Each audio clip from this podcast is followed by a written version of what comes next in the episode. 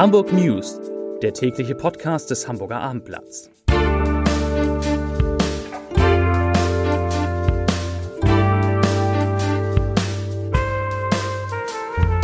Hallo, moin, moin und herzlich willkommen. Mein Name ist Matthias Iken und ich verrate Ihnen, wieso Hamburg auf einen Oscar hoffen darf, weshalb eine Großinvestition Hoffnung macht und warum ein Großfund von Potenzmitteln die Ermittler beschäftigt. Doch zunächst der Blick auf die meistgelesenen Geschichten bei abendblatt.de.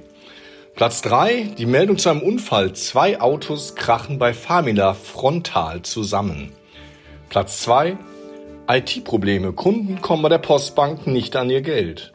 Und meistgelesen, der verhinderte Fanliebling Ferrei. Warum der HSV aufpassen muss.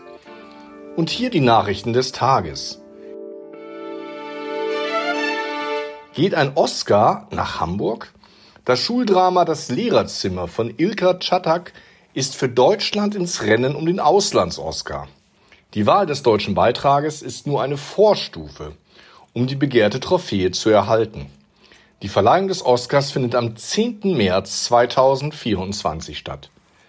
Das Lehrerzimmer ist ein Meisterwerk und komplett in Hamburg entstanden. Wir sind unglaublich stolz auf das Team, kommentierte Helge Albers, Geschäftsführer der Moin Filmförderung Hamburg-Schleswig-Holstein, die Entscheidung. Chatak, der an der Hamburg Media School studierte und für seinen Abschlussfilm Sadakat 2015 mit dem Studierenden-Oscar in Gold ausgezeichnet wurde, gewann mit seinem Lehrerzimmer beim Deutschen Filmpreis auch schon die Goldene Lola für den besten Spielfilm und ist für den European Film Award nominiert. In Billbrook hat heute eine Anlage für die Wiederverwertung ausgedienter E-Auto-Batterien den Betrieb aufgenommen.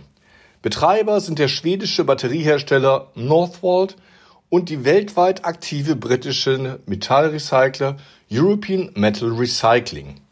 Nach umfangreichen Umbauarbeiten ist die Anlage für das Zerlegen der sogenannten Traktionsbatterien auf einer Fläche von 12.000 Quadratmetern entstanden. Mit der wachsenden Zahl elektrisch angetriebener Autos gewinnt auch das Thema Batterierecycling an Bedeutung. In der Anlage können etwa 10.000 Tonnen Batteriepacks pro Jahr entladen und demontiert werden. Die Anlage wird von EMR betrieben und ausgestattet. Northvolt hat die Anlagen- und Prozessplanung übernommen sowie eigens entwickelte Batterieentlade- und Demontagelösungen integriert. Bürgermeister Peter Tschentscher sprach heute bei der Eröffnung von einem wichtigen Projekt für die Zukunft der E-Mobilität in Deutschland. Ein weiteres prägnantes Haus in Hamburgs Innenstadt befindet sich fortan im Besitz des Immobilieninvestors René Benko.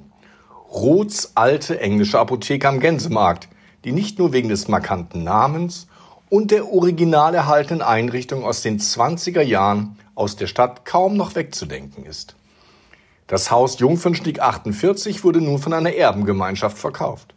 Sämtliche Mieter, inklusive der historischen Apotheke, haben von der neuen Eigentümerin der Jungfernstieg 48 Immobilien GbR die Kündigung erhalten. Die Firma gehört zu Signa, ein Unternehmen des umstrittenen Großinvestors René Benko. Signa besitzt in Hamburg diverse Objekte. Den Elbtower, der aktuell an den Elbbrücken in der Hafen City in die Höhe wächst, das Alsterhaus am Jungfernstieg sowie die Zentrale der Hamburg Commercial Bank am Gerhard-Hauptmann-Platz. Deutsche und dänische Ermittler haben in einem Verfahren um den illegalen Handel mit Doping und Potenzmitteln mehr als acht Tonnen dieser Produkte sichergestellt. Der Schwarzmarktwert betrage nach Schätzung mehr als 11,5 Millionen Euro, teilte das Zollfahndungsamt Hamburg heute mit. Es handelt sich hierbei um eine der größten Sicherstellungen von Dopingmitteln in Europa. Sechs Verdächtige wurden den Angaben zufolge wegen des Verdachts des Schmuggels und des Handels großer Mengen Dopingmitteln und Potenzmittel festgenommen. Sie sitzen in Dänemark in Untersuchungshaft. Monatelang wurde laut Zollfahndungsamt Hamburg ermittelt. Bereits am 13. Juni habe es einen länderübergreifenden Einsatz gegeben. Zahlreiche Objekte in Dänemark und Norddeutschland wurden dabei durchsucht. Das waren die Meldungen des Tages.